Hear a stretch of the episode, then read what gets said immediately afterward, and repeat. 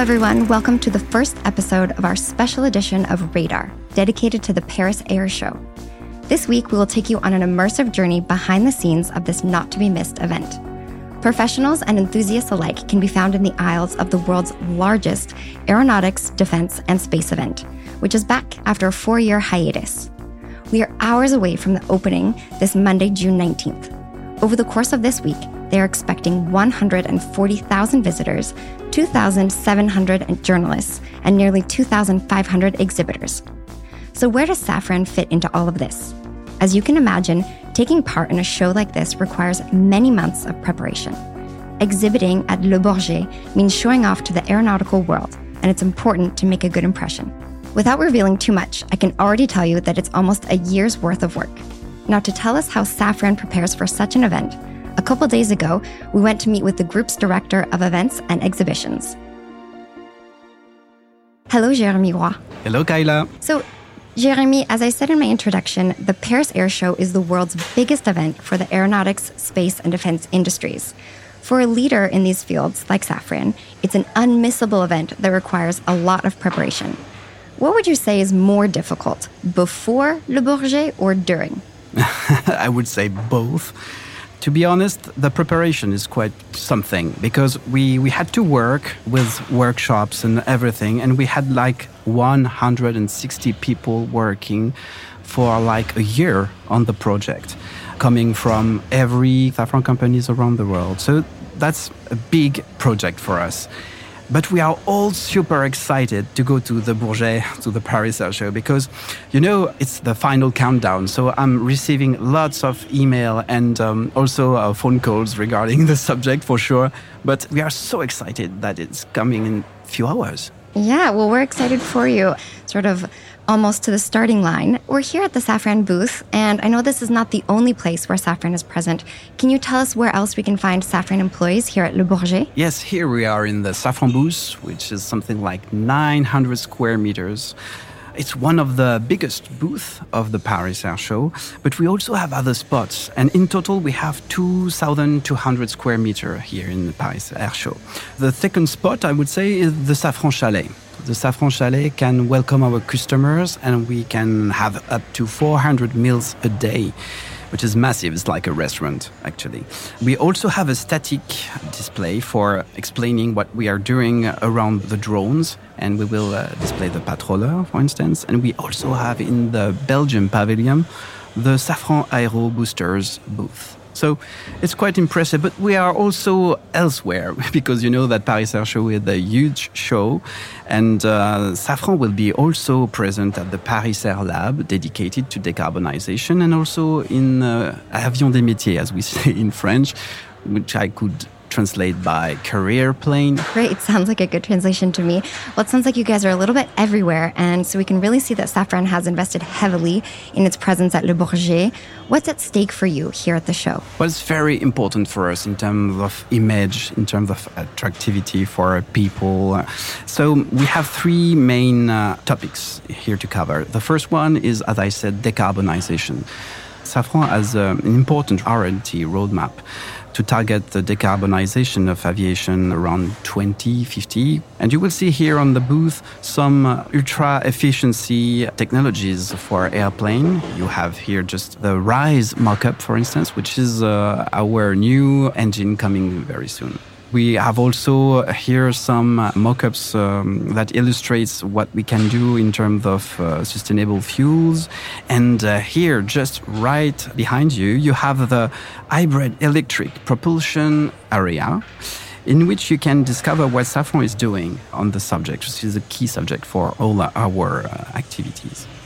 The second key topic is obviously the sovereignty. Sovereignty because we have to protect soldiers and populations thanks to our key technologies. Here, just on the wall, you can see the optronic ball called Euroflir, which is an high-tech mock-up that can be uh, used to see uh, the objects and people far, far from the ball. And we have installed this ball at the roof of the Paris Air Show hall, and uh, we can uh, therefore broadcast live the flight demos, but also objects that are very far, such as the, the Eiffel Tower, for instance. Regarding sovereignty, we're also working on space because space is becoming key topics. And obviously, we have the Ariane 64 mock-up right here, but also the WeTrack system, a very powerful system that can locate any satellite around the globe. And third key topics is uh, recruitment. So we target to recruit 12,000 people this year and the same amount of people every year for the next four years to come. That's huge. Okay, wow. Speaking of employees and recruiting, I know you mentioned that a big team was involved in preparing the show. I think you said 160 collaborators were involved? Yeah, we have 160 people working in the work project team, but we have more people than that.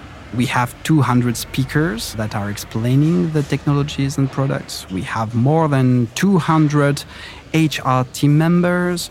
In total, we have like 650 people working on the subject, plus something like 70 people partnership with us. And obviously, we also have uh, marketing and sales teams, which is not in the figure. Great. So, a huge team. What would you say the highlights and main events are for Safran this week? Oh, lots of things. obviously, we will have official visits. French uh, President Macron will visit us, and also all the French ministers and all other ministers are visiting the booth. It's one of the most important ones. So, for instance, in 2019, we received more than 150 delegations, military people, ministers. We also have Safran events with our partners, such as uh, the startups and the suppliers. And we have dedicated a lot of events for Friday. We will welcome partners, high schools, and key people all day. And obviously, we will also have some signature announcement, but shh, still secret. In total, we have more than 450 meetings scheduled. So imagine. Yeah. Jérémie, you gave us a little bit of teasing about what we're seeing here on the stand, but I was wondering if you could give us a tour. Um, and for our listeners, you can check out photos and videos of the stand on the Safran website. Um, but Jérémie, could you tell us what's special about your booth this year? Yeah, sure, sure. You know that there are more than 60 mockups here in the stand. What is special, I would say that it's very ultra technologic. You can tell by the number of screens around us, but also on the technique uh, of the mockups. It's also very digital. We have an immersive audiovisual area that will uh, bring um, augmented reality mockups uh, to the public, which is brand new and very impressive. But the key word is eco friendly. So we wanted to have a booth that is very environment oriented, which means we have recycled products, everything is in wood around us. So it's quite cozy and environment friendly. And uh, last but not least, we wanted also to modernize the image of Safran through this booth, and we will have a special dress code for our speakers. So um, I'll let you discover it, uh, and uh, I will welcome you on the booth whenever you want. oh, thanks. So you are about to embark upon a crazy week. How are you feeling? Are you sleeping? Do you have any fears, hopes, wishes um, going into this? I wouldn't say I sleep a lot, but to be honest, but it's so great to see it coming. You know, it's a one year work, it's a huge amount of meetings.